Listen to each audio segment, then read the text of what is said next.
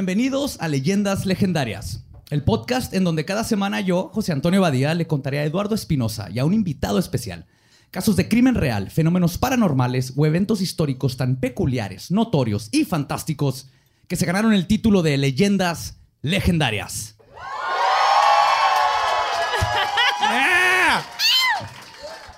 Y estamos grabando este episodio en vivo en Monterrey, En el barrio antiguo. En el escocés, y está lleno y los amamos a todos. Y como siempre conmigo está Eduardo Espinosa. ¿Cómo estás? Bien. Y en la silla embrujada tenemos hoy a Ana Tamés. ¿Cómo. Gracias. Estoy coronando de la emoción. No sabía que eso era físicamente posible. Ahora resulta que eso es lo único físicamente imposible en este podcast. Ahí les va. Ronald Meinheim, Ronald Doe, John Hoffman o Roland Doe eran los seudónimos que se hicieron para proteger la identidad de un joven de 13 años, cuya historia se convertiría en una de las mejores películas jamás hechas en la historia del cine, la cual popularizaría la frase, y cito, Tu madre chupa pitos en el infierno. Hoy les voy a contar de Ronald Edwin Hunkeler, el joven detrás de la verdadera historia del exorcista. ¡Oh! ¡Ay! ok, claro que sí. Oh, ¿Sabes algo? ¿Sí viste el exorcista? Asumo. No. ¿No lo has visto? No, sí, sí. Sí, Clara, Clara de huevo. Ronald Hunkeler nació el 1 de junio de 1936. Hijo de Edwin Hunkeler y Odell Coppage Hunkeler. Ronald vivía en una casa de uno y medio pisos con sus padres y su abuela en Cottage City, Maryland. ¿Cómo, cómo es uno y medio pisos? No sé, Perdón. pero eso decía y dije, O sea, vamos a darle dos pisos. ¿Sabes qué? A la mitad ya medio hueva. Ahí le dejamos. Cuatro baños y uno y medio piso. Mira. Y un cuarto de excusado. Pero sea, la pregunta es, ¿dejan a la mitad? O sea, construyen como está todo así y luego construyen esta mitad nada más o construyen el piso completo pero hasta la mitad vertical nada más. O sea, es- Odio tus preguntas porque intenté investigar y dije, puedo poner dos pisos y nadie va a decir nada. Pero los hechos son es que era un piso y medio y tuve que poner un piso y medio, Eduardo. Pero bueno, respeto tu compromiso. gracias. Vivían en Cottage City, Maryland, un pequeño pueblo que limita con Mount Rainier en las afueras de Washington, en los Estados Unidos. Ronald creció en Cottage City y asistió a Blandesburg Elementary y Blandesburg High School antes de que los extraños sucesos lo obligaran a retirarse de la escuela. Como hijo único, sus padres lo chipleaban, pero la hermana de su madre, la tía Tilly, era la que le tuvo más influencia sobre él, básicamente criándolo junto con sus padres. La tía Tilly era la mega tía cool, especialmente porque era espiritualista y le regaló y enseñó a usar a su sobrino la Ouija. Ah.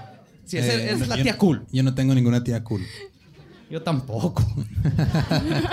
Mis- tengo tías cool, pero ninguna me regaló una Ouija. ¿Y a los cuántos años le enseñó a andar ahí con la ouija, a moverle esa cosa? 12, 13 años. Sí. Desgraciada. Yo creo que él, él aprendió solo a moverle la cosa, pero Oh. ya, ya a los 12 años tienes unos 3 años de experiencia moviéndole la cosa. Muy bien, perfecto. Pues fue algo que rápidamente se convirtió en un pasatiempo favorito de Ronald. Segundo. Esa cosa no se va a mover sola. Varios investigadores dicen que hay mucha evidencia de que Ronald fue abusado sexualmente por tía Tilly o su abuela, Anna Kopech. Sí. Y aunque hay Miren, pruebas... aquí hay muchos tíos violadores en México. Ya, ya son tías. Ya acá, ajá. Hasta el primer mundo nos tiene ventaja en eso. Y aunque no hay pruebas contundentes, esto tiene sentido y va a la mano con lo que las posesiones tienen en común. Un trauma severo que causa un rompimiento en la psique de las personas. A pesar del abuso sexual y los juegos con el tablero parlante, Ronald parecía tener una infancia normal. Pero todo cambió cuando su tía Tilly murió el 15 de enero de 1949 de esclerosis múltiple a sus 54 años. Y este parece ser el catalizador para los sucesos aparentemente inexplicables que infestarían a Ronald por los meses que siguieron. Pero qué feo que a su tía la dobló la esclerosis al final, güey. Neta, qué, qué mal pedo. Oye, pero es Roland o Ronald. O sea, Ronald como Ronald McDonald. Como ¿o? Ronald Reagan, ajá. Como Ronald, Ronald Reagan. Ok. McDonald, Dile a tu Ronald cerebro Reagan. entonces, porque estás intercambiando Ronald y Roland. Pues es- bien cabrón, güey. Es Ronald, Ronald Reagan. El Ronnie, el Ronnie. Pero que El Ronnie. de estar. No te voy a dar muy buena información una ouija si juegas con alguien con esclerosis múltiple, ¿no? Tenemos un amigo y hay que preguntarle. Hay que preguntarle a Alan si tenemos. A Alan, vamos a jugar con Alan a ver qué tan exacta es la ouija. Los extraños sucesos comenzaron el 15 de enero de 1949, con algo aparentemente inocuo. Ronald y su abuela escucharon un goteo en la habitación. Era constante y se podía escuchar desde varios puntos de la casa, pero después de buscar por horas nunca se encontró la fuente del sonido. El ruido continuó por varios días y luego la actividad aumentaría. Una imagen de Cristo en la pared tembló como si la pared de atrás hubiera sido golpeada. Y la actividad poltergestiana iría aumentando. Cuando los padres de Ronald regresaron a casa, se escuchó un rasguño muy definido debajo de las tablas del piso, cerca de la cama de la abuela. A partir de esa noche, el rascado se escuchó todas las noches alrededor de las 7 en punto y continuaría hasta la medianoche. Su primer pasatiempo favorito de Ronald. El goteo. y la rascada. Sí, empezaba la rascada, luego seguía el goteo y luego ya se iba a dormir. ¿Sí? Qué casualidad, mira. Sí, creo que el exorcista era el papá que no tocaba antes de entrar al cuarto. Ronald. ¡ah! La familia pensó que el rascado era causado por un roedor de algún tipo. Se llamó a un exterminador que colocó productos químicos debajo de las tablas del piso, pero el sonido de los rasguños continuó.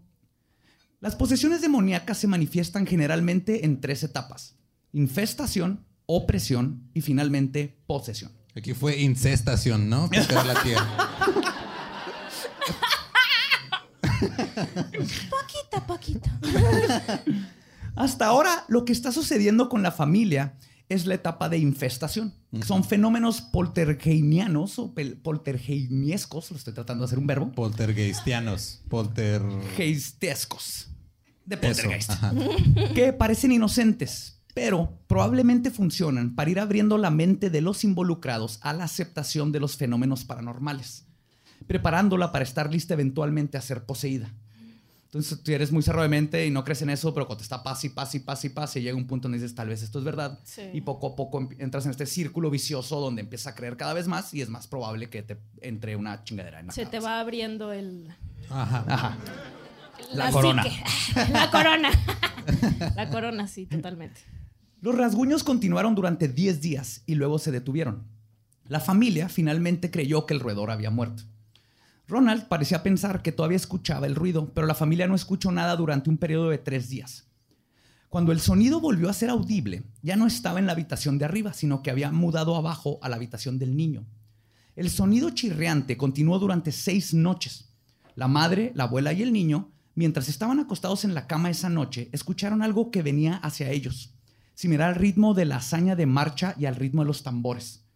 El sonido viajaba a lo largo del colchón y luego volvía de nuevo y repetía esta acción hasta que la madre le preguntó, ¿eres tú, tía Tilly?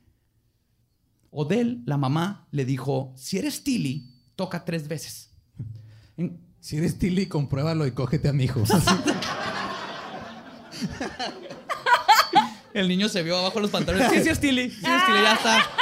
Ese es humano, ese es humano. En cuanto, Ese- y ese es ectoplasma, no mío. En cuanto hizo su pregunta, hubo una oleada de un aire que golpeó a la abuela, la madre y el niño, y se escucharon tres golpes distintivos en el suelo. La madre volvió a preguntar, si eres Tilly, dímelo positivamente tocando cuatro veces. Se escucharon cuatro golpes distintos. Luego siguieron arañazos de garras en el colchón. Cuando la madre o la abuela no, presentaban, no prestaban atención al rasguño del colchón, todo el colchón comenzaba a temblar. La acción a veces se tornaba más violenta que solo los temblores. En una ocasión, la colcha de la cama se sacó de abajo del colchón y los bordes se levantaron sobre la superficie en forma de rizo como si estuvieran sostenidos con almidón.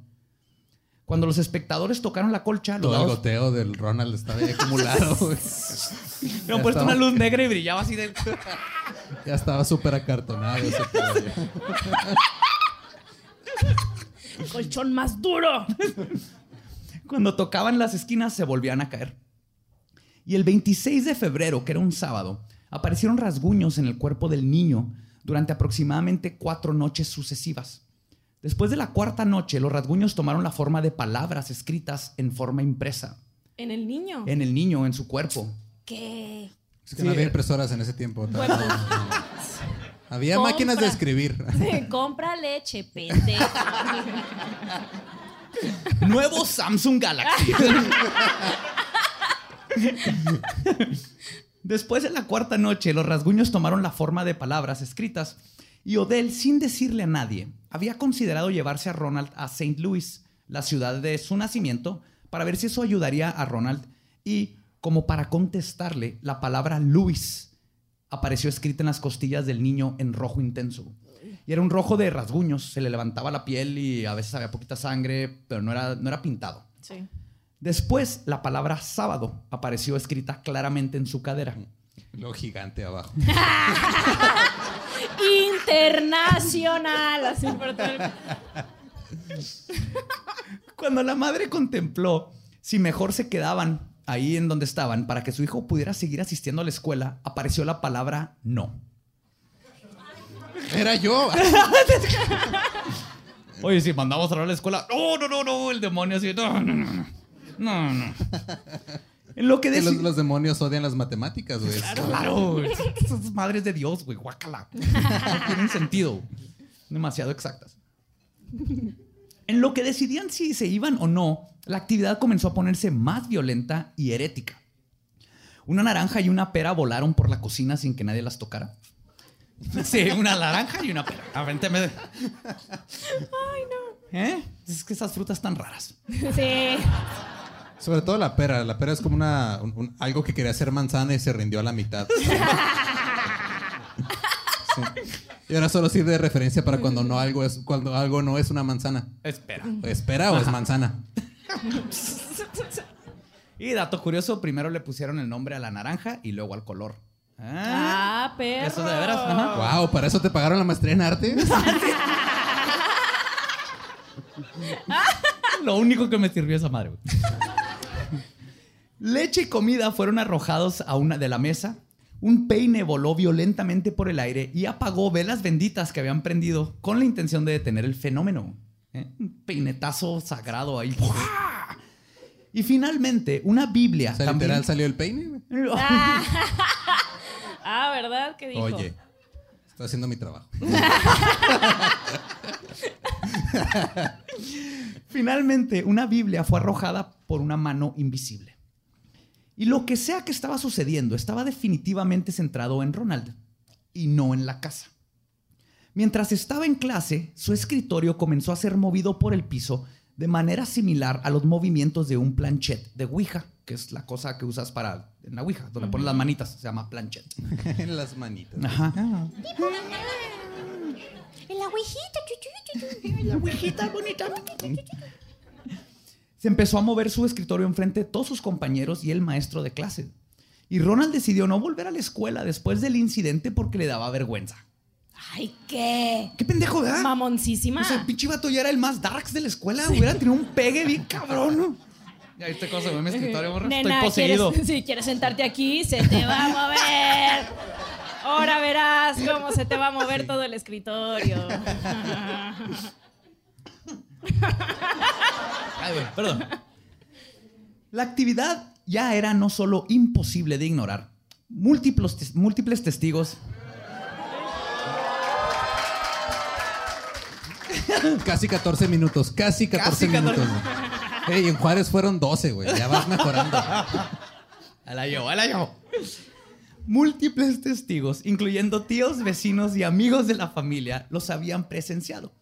Pero ahora con el fenómeno siguiendo a Ronald fuera de la casa de la familia, decidió que deberían involucrar a alguien que supiera qué estaba sucediendo. Contactaron al reverendo Luther Miles Schultz de la iglesia evangélica luterana de San Esteban. El reverendo Schultz en lo que es la cosa más aterradora de todo este caso. Se llevó a Ronald a que pasara la noche en su casa para poder observarlo, güey. Ese morro por todos lados se lo cogían ese güey, o sea. Pobre Sí, no morro, güey. No, es que no mames, qué, qué huevo. No, Ah, sí, sí, tal vez está poseído. Me lo tengo que dar a la casa unas dos semanas. Nos vamos a ir a Cancún. Porque los, los demonios les caga el sol. Y ahí lo tengo que tener en, en un en suite.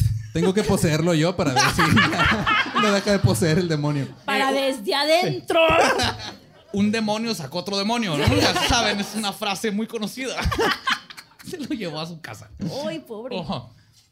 Según él, el niño dormía en una cama separada a la de Schultz. Sí. Eso es lo que dice Schultz. Sí, sí. Sí, porque ya después de que se lo cogía ya no lo quería ver, güey. Lo mandaba a otra cama, así de, ya.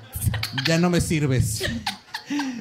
Lo que sí es que el reverendo Schultz dice que él también escuchó los rasguños provenientes de las paredes. Fue testigo de los objetos domésticos que se movían por la habitación y una silla pesada que se inclinaba por sí sola y luego se volcó. Él recuerda cómo las cobijas con las que Ronald se cubrió se movieron por la habitación y no fechas. Se desaparecieron. Se desapareció la cobija, Se le la movieron las cobijas, se le cayeron los calzones y luego se cayó un jabón, el demonio tiró un jabón ahí pues, estábamos- cuando estábamos bañando. Y según Schultz, el niño estaba, y cito, asustado, asustado, confundido y atrapado en algo que no entendía. Ay, la No sé si es violación. un- la, la pederastía. Sí, sí. La traición de alguien que crees que te va a cuidar, básicamente. Ay, no. Pero aquí lo que dice es que es algo que los luteranos no tenían las herramientas para confrontar, ya que no practican exorcismos. Y es cuando recomendó a la familia que necesitaban ver a un sacerdote católico, que también creo que son las frases más Horribles. creepy, horribles. Ajá. Sí. No, déjenme el demonio adentro, por favor. Yo aquí lo cuido, se lo juro que lo cuido. Según la sugerencia de Schultz, la familia contactó a Edward Hughes, un sacerdote católico romano. Antes de hacer cualquier cosa, el sacerdote le pidió a la familia que llevaran a Ronald con médicos. Es entonces cuando se consultó a un psiquiatra. Sí, quiere ver si no tenía sida o algo así. No se, no se lo voy a pegar. Es que esos luteranos a veces bien sucios. Chancros. Chancros apostólicos. Con su capita así. La manera que dijiste chancros me recordó cuando en las, en las series ante- antes decían así rayos, demonios, recorcholis. Debería ser la nueva. En vez de decir verga, deberías- deberíamos decir chancros siempre. Sí. Si pasó algo malo, chancros. Se consultó a un psiquiatra, pero declaró que no encontró nada raro con Ronald. Aunque después se descubriría que posiblemente podría haber estar sufriendo de epilepsia del lóbulo frontal. Algo que no se comprobó, pero se, se empezó a cuestionar.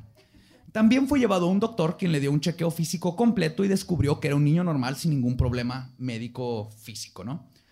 Después de que los especialistas no encontraron nada mal físicamente con Ronald ni mentalmente, el sacerdote entonces acudió con el arzobispo y después de plantearle la situación y con la evidencia de lo que había visto, se ratificó un exorcismo, porque así se hacen las cosas, Carlos Trejo. ¿Sí? Si estás escuchando esto, así se hacen las cosas. Güey, por, por media hora no, no, no nos topamos con Carlos Trejo en el aeropuerto. Sí, estaba en el aeropuerto No. cuando llegamos aquí. Llegamos así, aterrizamos y nos dice una persona, güey, Carlos Trejo estaba en el Dennis hace media hora, güey, ya se fue a México. Me hubiera encantado ese stare down, Carlos viendo así. ¡No está ratificado! y luego correr, porque qué miedo ese vato.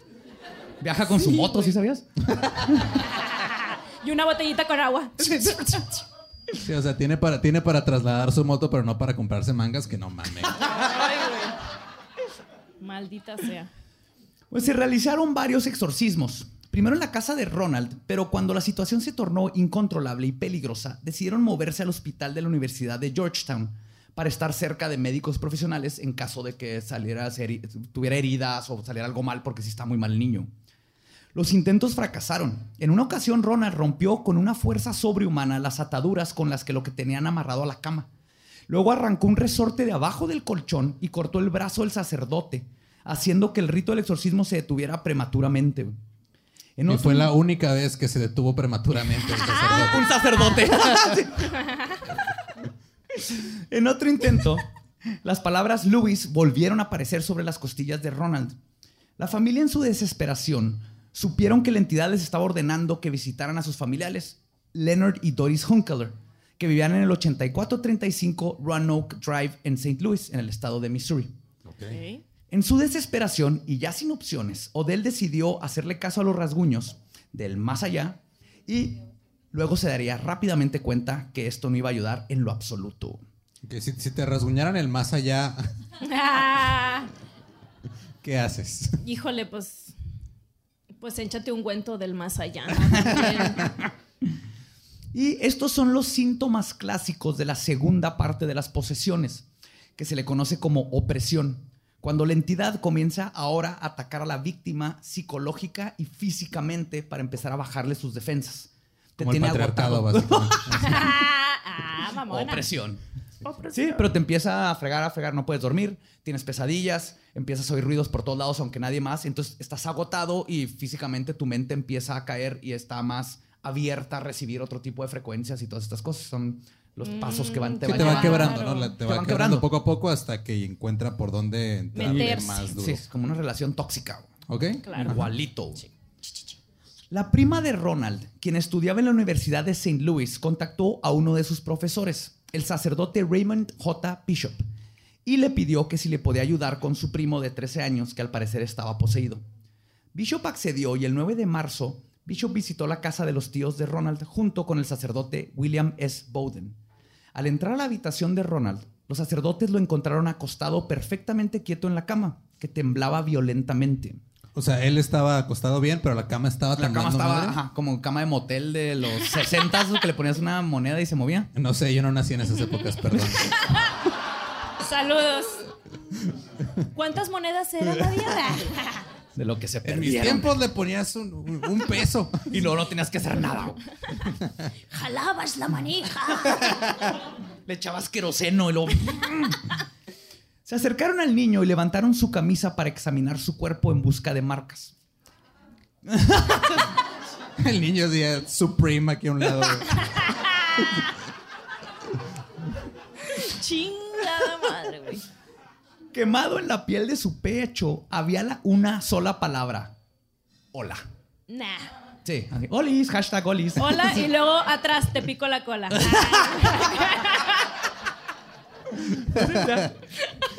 Decía hello, como el demonio recibiéndolos, ¿no? Órale.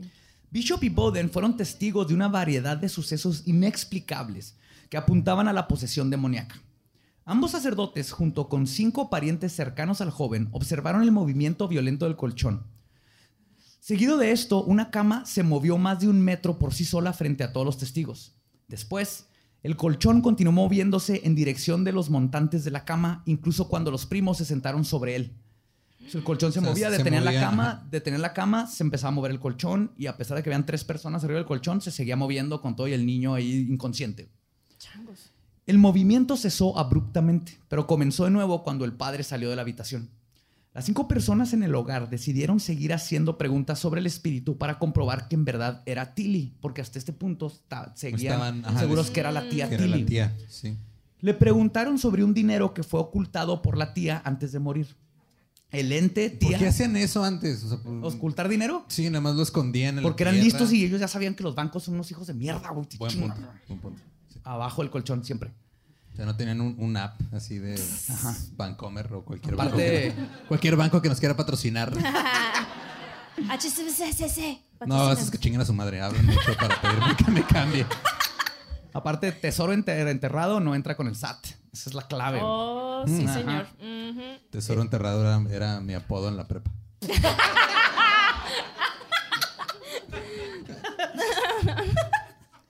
El ente, tía o demonio reveló que estaba en una caja fuerte en el ático, cosa que comprobó el papá de Ronald.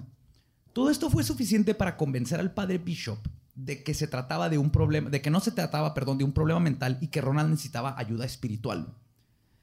Para que un exorcismo sea ratificado, se buscan varias cosas. La primera es un estudio médico que descarte que el problema sea mental. Una vez que esto sea comprobado, se determina si el caso del poseído cuenta con la mayoría de los cuatro puntos de posesión descritos en el Rituale Romanum, que son ira blasfémica, Punto número. Ah, no. Perdón. Rude. Ira blasfémica, aversión a símbolos religiosos, hasta aquí yo llevo dos. Yo llevo dos puntos de posesión. La revelación de conocimientos distantes u ocultos y hablar en lenguas o en idiomas que la persona no conoce. O sea, básicamente se va a poner a gritar cosas contra Dios y su gente, le van a, le ponen la cruz enfrente, Y le va a quemar, voltea, y le va- ajá. este, sabe cosas que no Sí, están así, conectadas Ayer la persona. Ajá. le abriste pornografía y luego aparte te lo dice en latín. Ok. Oh. Mm. Oye, qué chido que te digan eso en latín, ¿no? La manifestación de fuerza sobrehumana es otro de los, de los puntos, pero que- con que tenga tres de estos ya es así de que sí, no mames, está, está- está- está raro, güey. Es como, es como encuesta de BuzzFeed. Así, ¿qué tipo de posesión tienes?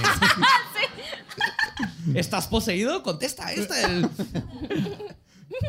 Los sacerdotes se dieron cuenta que Ronald contaba con todos estos síntomas. Así que con esta evidencia en mano, el miércoles 16 de marzo, el arzobispo Joseph E. Reeder, después de escuchar el testimonio de Bishop, otorgó el permiso para que él, acompañado del sacerdote William S. Bowdern, realizaran el exorcismo usando los ritos del libro de oraciones católicas de siglos de antigüedad, que es el ritual romano. Un tercer sacerdote, el padre Walter Halloran, de 27 años, que en ese entonces fue el que se unió con Bishop y Bowden con la función de detener básicamente al niño cuando estaba poniéndose bien iracundo. güey. Ser el más joven. Y de ahí viene en la película Exorcista, que era un padre viejo y uno joven. Ah, sí. Aquí eran más, pero ahí sí había uno joven que está deteniendo. Y lo más chingón de todo es que todo esto que les estoy contando viene directo del diario De Daniela. perdón, perdón, se me salió. Justo después de que le dio el beso a Martín Rica, ahí está todo escrito. En latín. Pero viene del diario porque una de las condiciones que puso el arzobispo es, pueden hacer el exorcismo, pero me vas a tener que mandar reportes diarios. de Es que así días". debería ser todo. O sea, todo debería estar documentado siempre porque no sabes con qué te estás enfrentando y luego te estás enfrentando aparte con gente que no sabe si creer o no, ese tipo de cosas. claro. Entonces, mínimo documentalo. Y gente que no sabe lo que está haciendo y hay muchos exorcismos que no sabemos si hiciera posesión o no, pero terminan muertas las personas porque no comían y no se hizo el estudio de si estaban verdaderamente bien de la cabeza y todo esto y por eso tienen que documentar todo y se lleva... O luego se droga tu mamá y tu tía española y son un cagadero también. Oye, pero entonces en ese entonces no había ni video, cámaras. No, no, No, eran los, cin- eran. Ah, ¿eran los los 49, 50s? Sí. 49, 50, sí, no. Que siempre se me Nada olvidan más los había, números. había nazismo y esas cosas, pero no había Sí. cámaras. de cámaras. Muy bien, sí, gracias, saludos. Bueno, había cámaras, pero eran de gas. ¡Oh!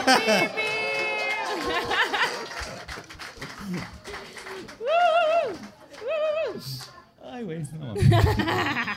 Pues, arribaron a la casa ese mismo día a las diez y media de la noche. Ronald fue enviado a la cama y el padre Bowden lo ayudó a examinar su conciencia y hacer un acto de contrición, que básicamente es que se confesara y dijera el- unas palabras católicas que hacen. Unas palabras Sí. católicas. Luego el padre Bishop, el señor Halloran, la madre, el tío y la tía fueron llamados a la habitación para prepararse para el exorcismo. Todos los presentes se arrodillaron junto a la cama de Ronald y los actos de fe y contrición fueron recitados juntos. Según el ritual romano, el exorcista da la orden personal al demonio. Se ordenan cuatro mandatos al mismo. Uno, dar el nombre identificativo. Lo primero que tienes que ver es con quién estás lidiando. Sí, ¿cuál demonio es? El nombre es poder, ¿no? Tú le dices a alguien, Badía, y yo voy a voltear. Los nombres son poder. Lo primero que hacen es, tratas de que te diga tu nombre. Estás probando el hecho de que los nombres son poder con tu apellido. ¿Estás consciente de eso?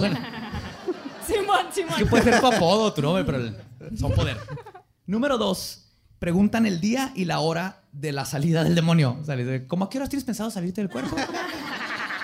Miércoles. Y yo el miércoles tengo un rave. Ah, podría ser el martes más temprano.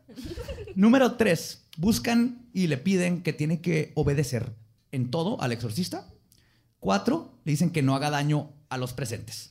Básicamente, O sea, es para que se salga y no se le meta a alguien más ahí mismo. ajá, que nunca funciona, pero son los puntos que, que manejan. O sea, Digo, no es como que los demonios sean así como conocidos por seguir órdenes, ¿no? No, güey.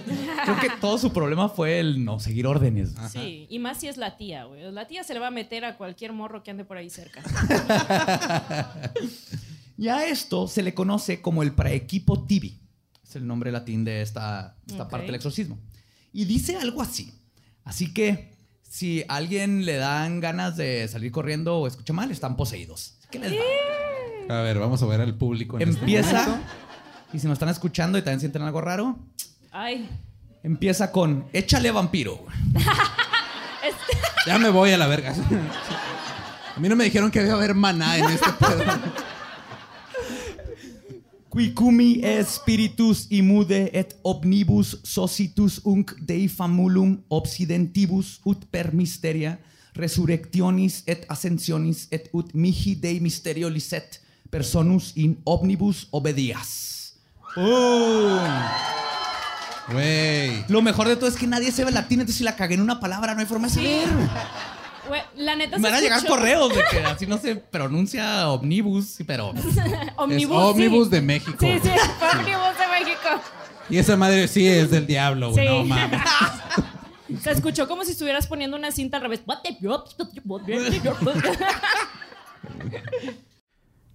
Hey, ¿qué tal? Soy Lolo de Leyendas Legendarias y les quiero dejar un pequeño adelanto de nuestro nuevo podcast. Estás escuchando El Dolop, parte de All Things Comedy Network. Este es un podcast de historia americana en el que cada semana yo, Eduardo Espinosa, le contaré un suceso histórico americano a mi amigo José Antonio Badía, que no tiene idea de qué se va a Ok, lo bueno es que el tema. No, lo bueno es que nada más te trabas cuando lees, ¿verdad? Sí, O sí, sea, sí. No, no cuando voy a decir una línea que he dicho ya como cuatro o cinco veces.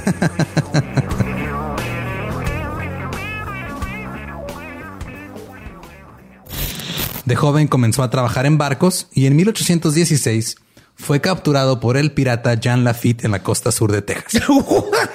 Güey, ese será mi sueño. güey.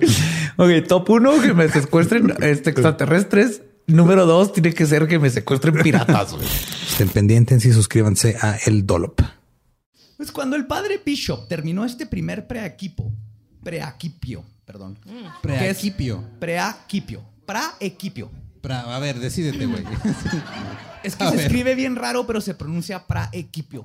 Praequipio. Ok. Y eso es. Praequipio. Y eso es nada más la parte de decirle. El es la, ora- es la oración que dicen al principio, que tiene estas cuatro reglas donde le están pidiendo que, se, que diga su nombre y bla, bla. La primera parte es que le está pidiendo que dé su nombre. Y hubo una reacción inmediata. Se rascaron tres grandes barras paralelas en el estómago de Ronald, el cual todo el tiempo tenía sus manos a la vista y por arriba de las sábanas. Luego, otros rasguños paralelos aparecieron en sus piernas, muslos, espalda, pecho y en la cara. Y finalmente en la garganta del joven. Las laceraciones eran leves, pero sí provocaron el flujo de una pequeña cantidad de sangre. Las marcas eran distintivas en el cuerpo. Empezaron a salir una imagen del diablo en la pierna derecha de Ronald y la palabra hell, infierno, en su pecho, de forma invertida, de tal manera que Ronald podía mirar hacia abajo y leer las letras con claridad. Ay, Son güey. Como las de ambulancia que están al revés para que Sí. las veas por el retrovisor. Qué raro, neta. Sí, sí, porque si no iba a decir así, Lej. ¿Qué es Lej? Como el chibi que decías, el head, el head. El head. Es el Echibi, hijo. Echibi, ya, ya aprendimos. Gracias. Gracias sí. por. Los, los diablos son claros, güey. Estoy poseyendo que sepas que estás- estamos hablando del infierno, pendejo, no de Lej. Pero era como, o sea, la, la- la marca del diablo que se le puso era como una. Era así como el, el- el diablo católico. Era una marca así como. Sí, era como un diablo con cuernos. De hecho, aquí viene. El, el diablo fue retratado en rojo. Apareció con sus brazos sostenidos sobre su cabeza, dando la horrible apariencia de un murciélago.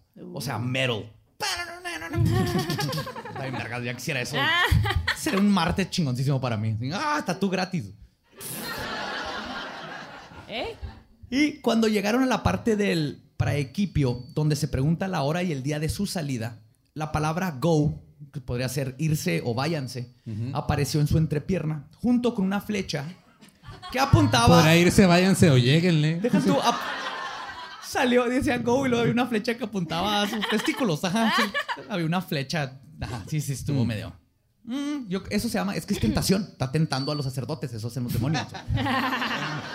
Mira, según el arzobispo, eso hacen los niños. Entonces, sí, claro. Pero Ellos solos ponen la flechita para dónde ir. si tuvieran, si tuvieran vello público, se lo rasurarían, güey. Lo mejor es que esto los sacerdotes lo interpretaron como una señal de que el demonio iba a ser expulsado en forma de excremento u orina o ambos. Mm. También apareció una X romana, lo que interpretaron como que iba a tardar 10 días en irse. Durante toda la noche, más de 25 marcas aparecieron sobre todo el cuerpo del joven. Ya estaba como chamarra en. Pepsi, Coca-Cola. Después de esto, el colchón comenzó a vibrar y Ronald habló en ráfagas de frases latinas, para luego comenzar a hablar en gruñidos guturales. En un punto, tres personas tuvieron que sostenerlo, pero su fuerza era descrita como sobrehumana, más allá de la fuerza ordinaria de un niño de su edad. En un punto, Ronald logró soltarse y golpeó a Holloran en la cara, rompiéndole la nariz. En la siguiente fase del exorcismo, Ronald, en un aparente estado de inconsciencia, comenzó a golpear su cama y la almohada como si estuviera combatiendo a alguien. Después de un rato de más rezos y de echarle agua bendita, Ronald despertó de su trance y le contó a los sacerdotes que había estado soñando que estaba luchando con un enorme demonio rojo que se sentía viscoso y que era muy poderoso. Ew. El de- Viscoso pero sabroso. Ok, vamos. Sigue. El Es demonio... Es un reflejo. Cada vez, cada vez que escuchas la palabra viscoso, tienes que decir viscoso pero sabroso. Claro. Si no, no tuviste infancia y si no lo haces, estás muerto por dentro. El demonio intentaba evitar que atravesara unas puertas de hierro en la parte superior de un pozo que tenía unos 60 metros de profundidad y donde hacía mucho calor. El exorcismo tenía exhausto a Ronald. Estaba tan flojo y débil que no podía sentarse o mantener los ojos abiertos ni siquiera para poder tomar agua. De repente se puso a cantar en voz aguda y con un volumen tremendo Swanee y Old Man River. Son, son canciones clásicas de, de los este, 40s y 30s, con excelentes y fluidos gestos de interpretación. Otra canción fue el himno de Old Rugged Cross. Lo sorprendente del canto fue la habilidad profesional que mostró Ronald, ya que no puede cantar bien en su vida normal, ni le gusta cantar. Y el padre Bishop tarareó la melodía de Danubio Azul después de que Ronald estaba despierto, después del trance. Y Ronald no la pudo sega- este, seguir, no sabía cuál era esa melodía. güey. Entonces, Ya. la música del diablo es country viejito gringo, güey, básicamente. Claro, es el que te da la habilidad de tocar guitarra, ahí en, la- en el cruce de caminos. Vato, pues ya ves que Taylor Swift se parece a la hija del señor satánico de la iglesia satánica. Es Satánico. cierto, sí, se parece. Está idéntica a. Taylor Swift. Y ella empezó en country. Y Es es, que del es- diablo. Es del jazz y country, así que escúchenlo, el del pasado, el de ahorita ya no es bueno. Sí, no, ya. Y aquí se puede considerar que Ronald llegó al último grado del proceso, la posesión, donde entra otra conciencia y toma control del cuerpo. Alrededor de las siete y media de la mañana, Ronald al fin pudo tener un sueño natural y continuó tranquilamente hasta la una de la tarde. Luego comió una comida ordinaria y participó en un juego de Monopolio. Ah, mira. Ah, Bueno, El, el capitalismo es del diablo. güey. claro. sí, claro. Si hay un juego que van a jugar alguien poseído es Monopolio. Los sacerdotes continuaron visitando la casa de los tíos Coppage durante los siguientes días, pero Ronald no parecía estar mejorando.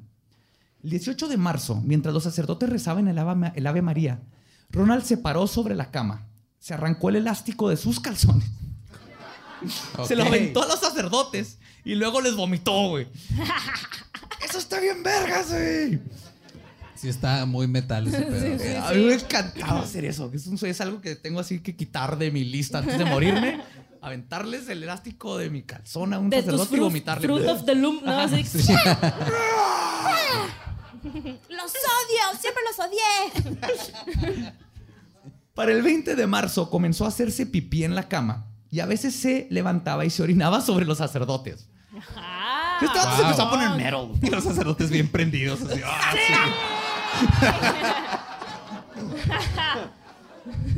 No, no, no, uh, papá, es- esta es la parte de la posición que se llama Golden Shower. Es peligrosa, sálganse del cuarto mejor. Me tengo que desnudar para recibir y- y este sacramento. el sacramento. Bishop y los otros sacerdotes decidieron que sería mejor continuar con el ritual en un hospital y se llevaron al joven a la ala psiquiátrica del Hospital de los Hermanos Alejandrianos también conocidos como los celitas, que manejan hospitales católicos específicamente dedicados al cuidado de los enfermos, que tiene su origen en Europa desde la plaga de la peste negra. Ok, sí, son. Entonces, este, es como si fueran jesuitas, pero en, en enfermeros.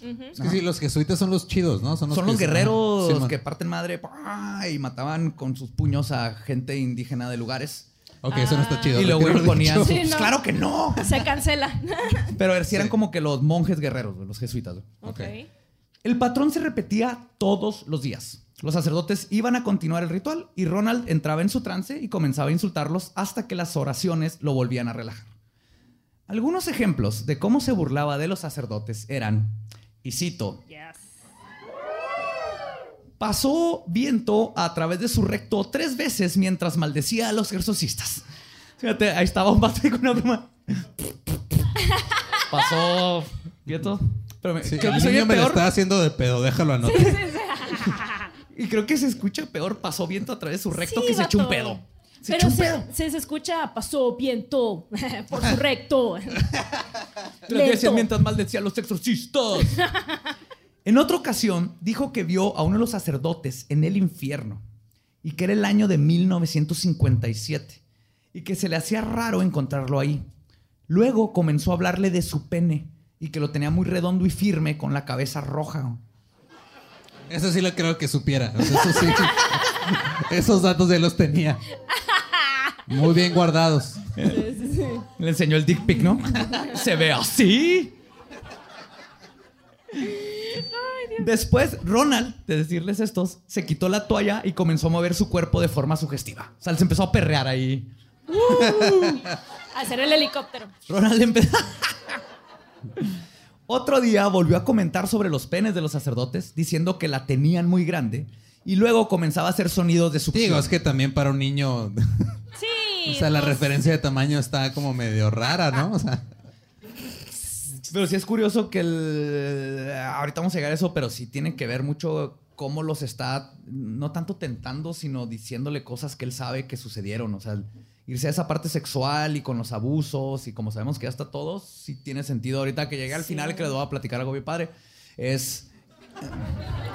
ok. Tiene sentido que ese fue el lado que, por el que se fue.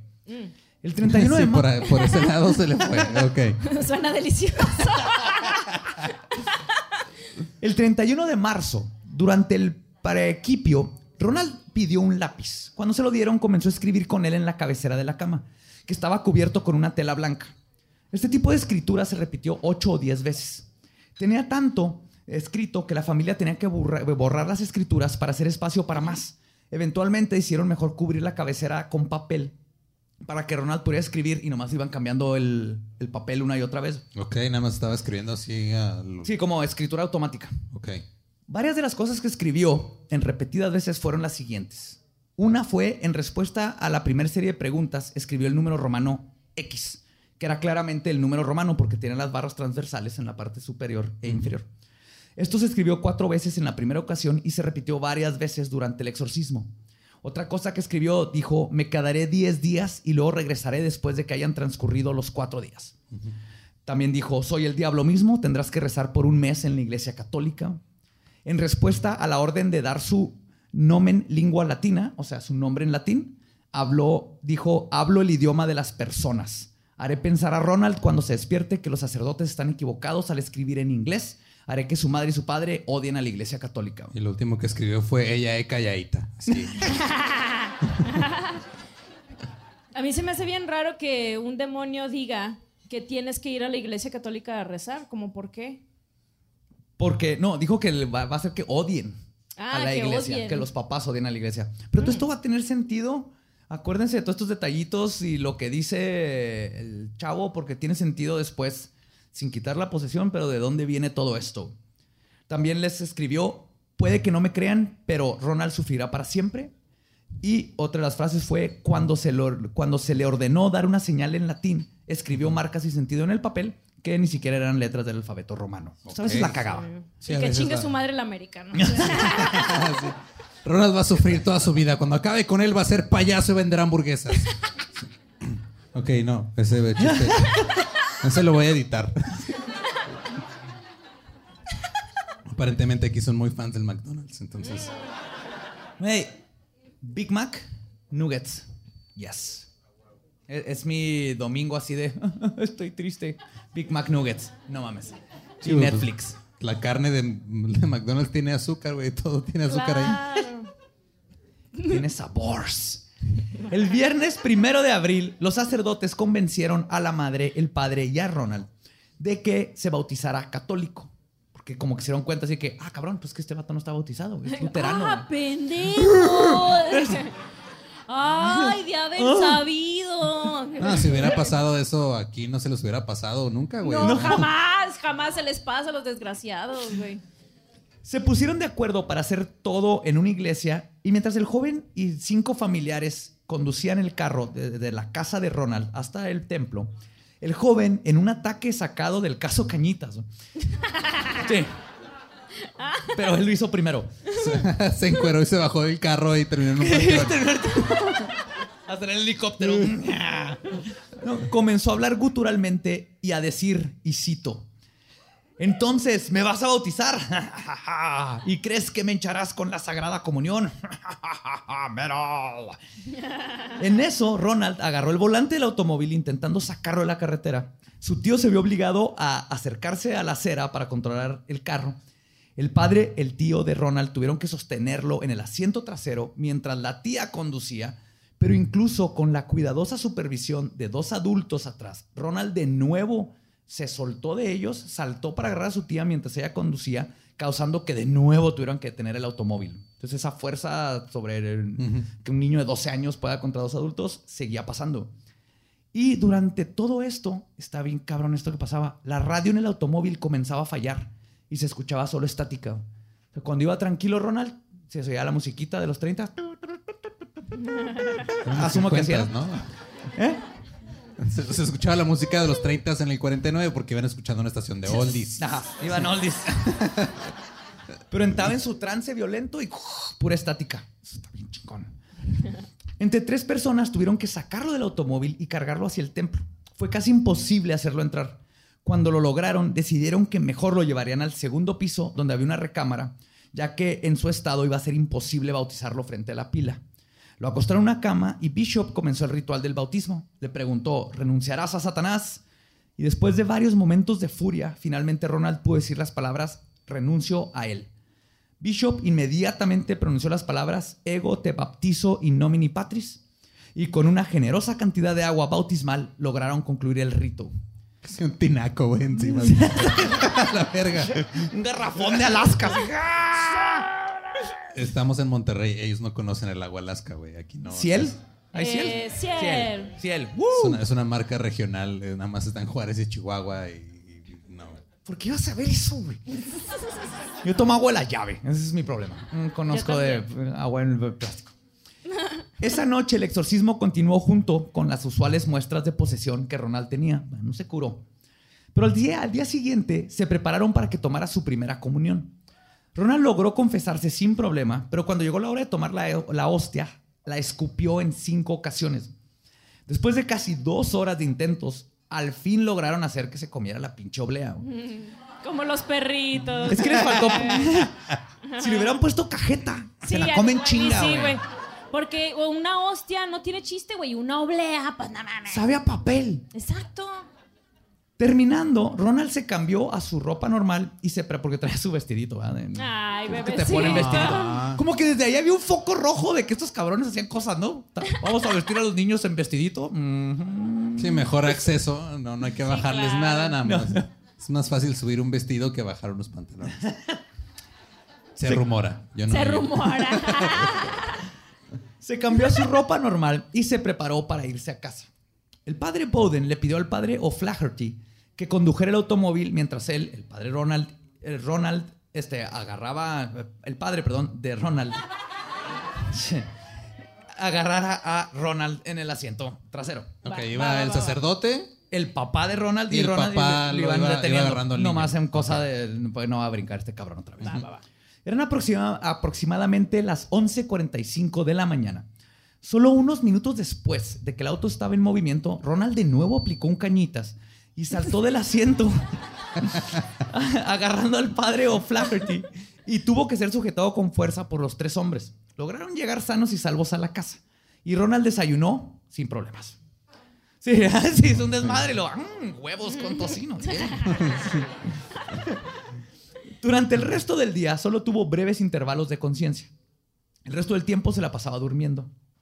Con la notable excepción de cuando se levantó entre las 8.40 y las 11.15 de la noche para comerse un plato de nieve. Deli. Oh. Ey, ey, ah, también los demonios se ponen tristes. Sí, claro. Sabe que ya lo van a correr, está deprimido. Es... Este es mi último día. ¿De qué era la nieve? No, pero en esos tiempos yo creo era de concreto. Garbanzo. Sí, ajá. Nieve de, de- de- de- chícharo con as- Sin nieve de garbanzo con chicharo y depresión. Toma, güey. Toda la familia de Ronald estaba ya exhausta de la situación. Los sacerdotes continuaron con el exorcismo. Ronald arrancó cuatro páginas de la Biblia. Y cuando le Para ordenaban... hacerse un gallo. Pinche porrote magistral.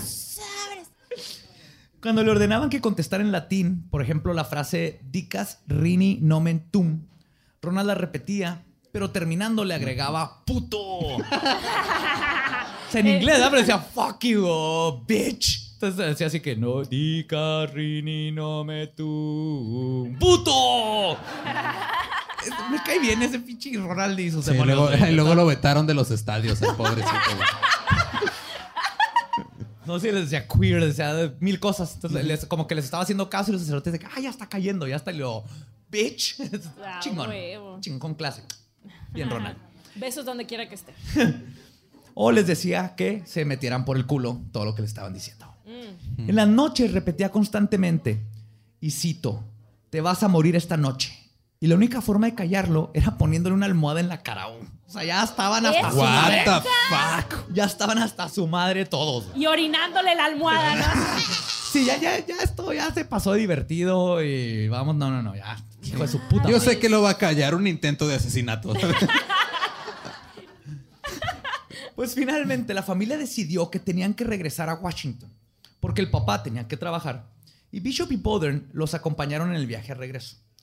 Ya en Washington, ningún hospital quería aceptar a Ronald porque él, pues decían, no mames, esto es un pedo de exorcismos y la neta no es algo que nos incumba y no queremos tener un exorcizado aquí, un poseído, no es algo. Entonces, tuvieron que regresar con los alejandrianos. El exorcismo final se realizó en el ala psiquiátrica del hospital el 18 de abril de 1949, el día después del domingo de Pascua. Esto fue a propósito.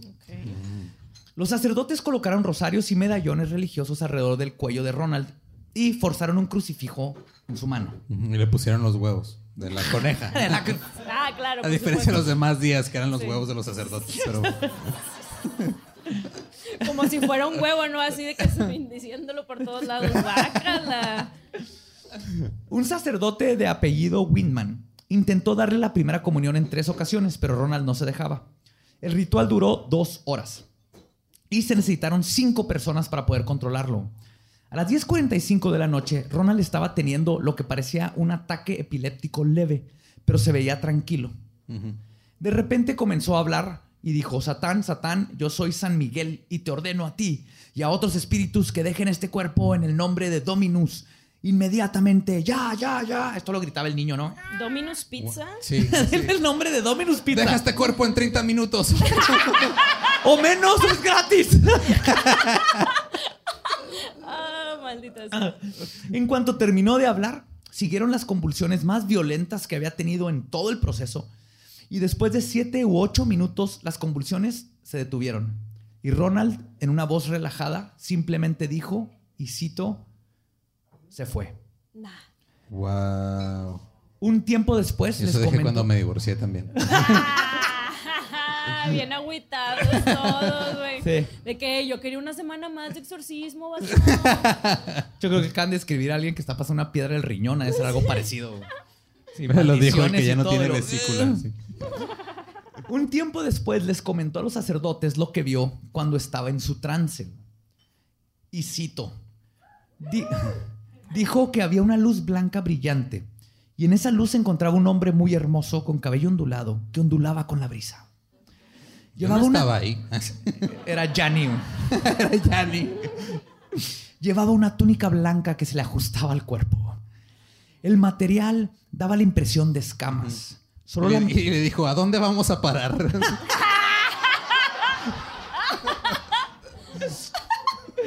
solo la mitad superior del cuerpo de este hombre era visible para mí. En su mano derecha sostenía una espada ondulada y ardiente frente a él. Con su mano izquierda señaló hacia un pozo o cueva. Ronald dijo que vio al diablo parado en una cueva que tenía llamadas. Primero, el diablo luchó resistiendo al ángel y, riéndose diabólicamente. Entonces el ángel le sonrió y habló. Pero Ronald solo escuchó la palabra Dominus Pizza. Mientras el ángel hablaba, el diablo y unos 10 de sus ayudantes volvieron corriendo al fuego de la cueva del pozo. Después de que el diablo desapareció, las letras despecho aparecieron en las barras de la cueva.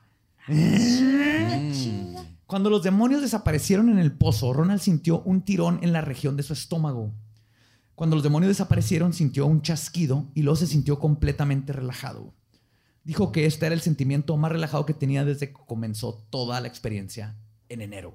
Órale. Sí, esta le tronó la tacha bien verga. Sí. ¿Cuántos meses duró esto? ¿O cuánto duró? Fue, empezó en enero, Enero. terminó... Son como 5 o 6 meses. Ay, What güey. El padre Bishop volvió a visitar a la familia años después y se enteró que Ronald ya no había sufrido de ningún ataque nuevamente y que era un niño de 16 a- 16 años saludable.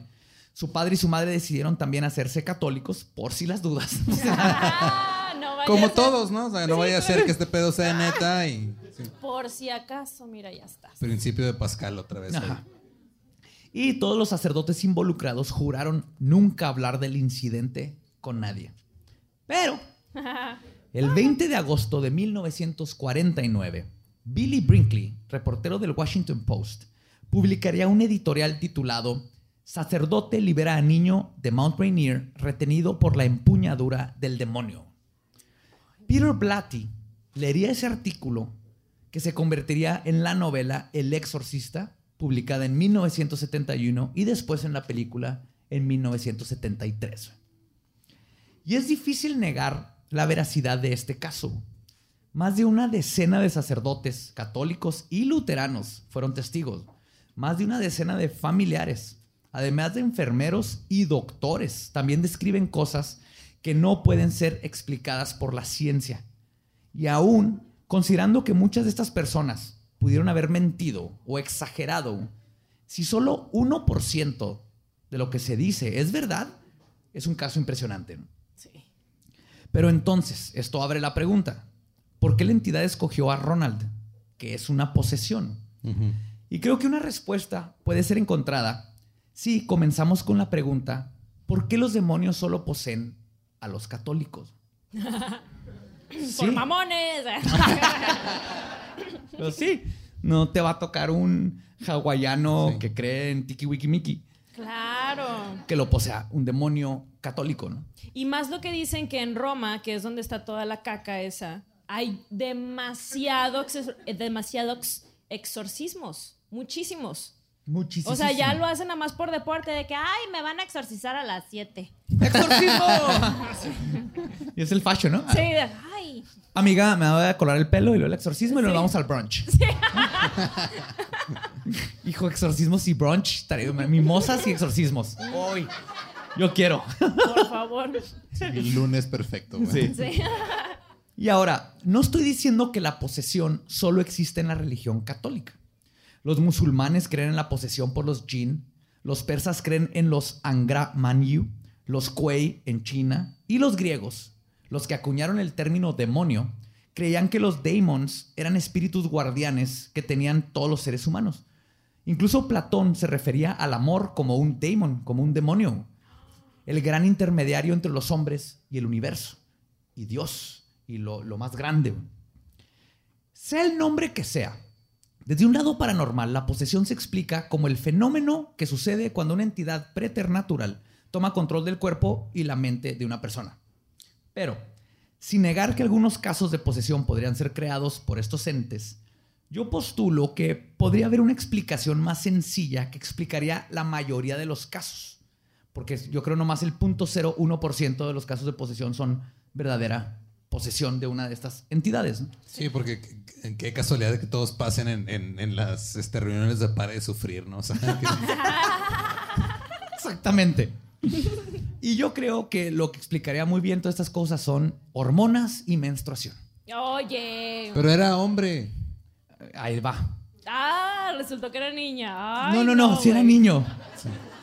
Pero es que, y todos ustedes y que nos están escuchando y fans de leyendas, ya he hablado muchas veces de cómo los expertos creen que la mayoría de los casos de poltergeist provienen no de una entidad inteligente, sino de poderes psíquicos y extrasensoriales de una persona que no sabe que los tiene, y los cuales se activan generalmente durante momentos de estrés y la pubertad, que es cuando entran las hormonas y cuando empieza todo este cambio. En las mujeres se representa con la menstruación, en los hombres con Sábanas nos hacemos unos hijos de la chingada y bien pendejos, ajá. Con erecciones involuntarias en todo puto momento del día. Con calcetines duros, se manifiesta. Pero si revisamos los casos de posesión que se pueden considerar reales, tienen varios factores en común. La mayoría de los casos le suceden a preadolescentes o adolescentes. Todos los involucrados están pasando por momentos de estrés y absolutamente todos sufrieron de algún tipo de trauma fuerte, psíquico o físico. En el caso de Ronald, por ejemplo, fue La abuso tía. sexual. Ajá. Claro. Y finalmente, casi todos los síntomas de posesión pueden ser explicados con habilidades psicoquinéticas. La primera etapa, que es infestación, es un clásico caso de poltergeist.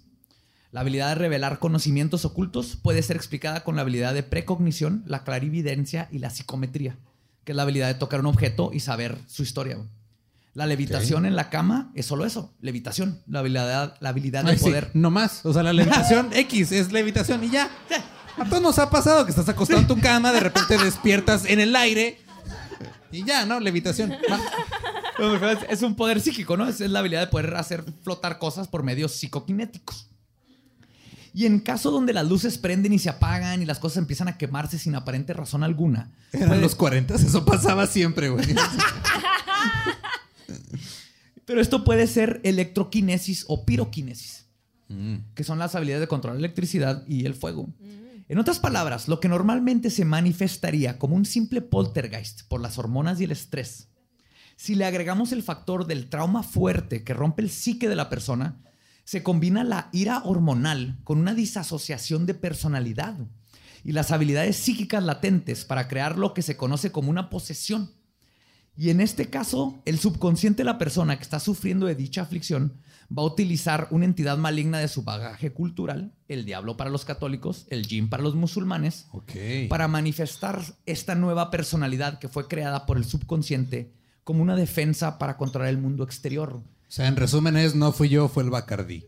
Sí, fue, fue Ronald abusado sexualmente. Los sacerdotes, está raro que se le van a la casa y todo eso, pero ¿qué hacía? El demonio lo estaba protegiendo a los sacerdotes, les sacaba sus verdades enfrente de él, les hablaba de sexualidad y de sus penes.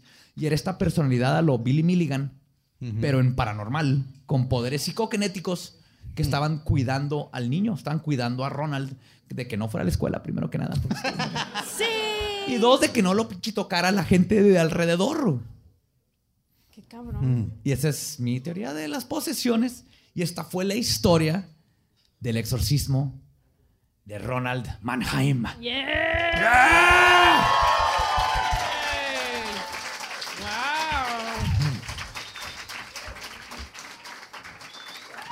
Yo debo confesar que en este momento estoy siendo poseído por el espíritu de las cartas blancas que llevo tomando todo el día. Déjate llevar, déjate llegar. Mm. Ana, muchísimas gracias por haber estado aquí. Gracias a la primer, ustedes. La primera fecha de este tour de Cobalto 60. La primera fecha en Monterrey, la primera. Sí, sí, sí. Fuera, primer fecha fuera de la ciudad. Ok. Muy muchas gracias a todos ustedes que llenaron el escocés. Estamos haciendo historia juntos. Aquí empieza el tour fuera. Gracias, gracias a todos. Ahorita nos vemos más tarde en un ratito. Sí, pero antes, de, antes de finalizar, Ana, ¿dónde te encuentra la ah, gente en redes sociales? Muchísimas gracias. Me pueden encontrar en todas las redes como arroba a Ana Tamés con doble A, porque soy copa doble A, obviamente.